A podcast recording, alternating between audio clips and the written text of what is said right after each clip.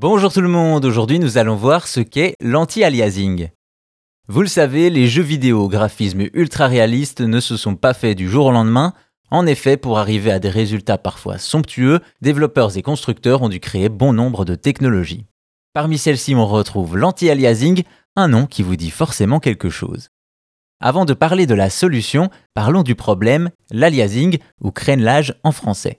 Tout d'abord, il faut comprendre que lorsque notre écran nous affiche des images du jeu, celles-ci sont constituées de petits carrés bien connus, les fameux pixels. Bien entendu, pour des formes géométriques bien droites, cela ne pose aucun souci. Cependant, vous vous en doutez, cela devient plus problématique lorsque l'on s'attaque à des formes plus organiques ou simplement obliques. Ainsi, lorsqu'on dessine une diagonale, les pixels s'alignent coin contre coin, ce qui donne une sorte d'effet escalier pas très soigné. Eh bien, cet effet d'escalier, c'est ce qu'on appelle l'aliasing. En effet, on a tous déjà vu, que ce soit dans des anciens jeux ou dans des titres plus récents pas très optimisés graphiquement, des textures en dents de scie qui sont loin d'être du plus bel effet. Fort heureusement, avec les années, les développeurs ont mis au point différentes techniques pour contrer cet effet, tout simplement intitulé anti-aliasing. MSAA, FXAA, vous avez certainement déjà vu ces acronymes étranges dans les réglages de vos jeux, ces techniques légèrement différentes fonctionnent peu ou prou de la même manière.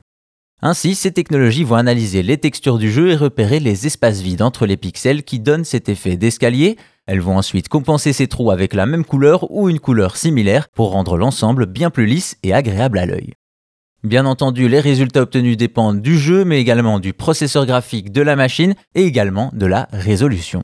En effet, si l'anti-crénelage est très efficace sur les basses résolutions, sur les plus élevées comme la 4K, les pixels sont tellement petits que l'effet est négligeable. Au final, que ce soit sur votre vieux PC ou votre console dernière génération, l'anti-aliasing est une technologie précieuse qui permet d'améliorer la résolution et la finesse de nos jeux, une technologie qui fait des ronds avec des carrés.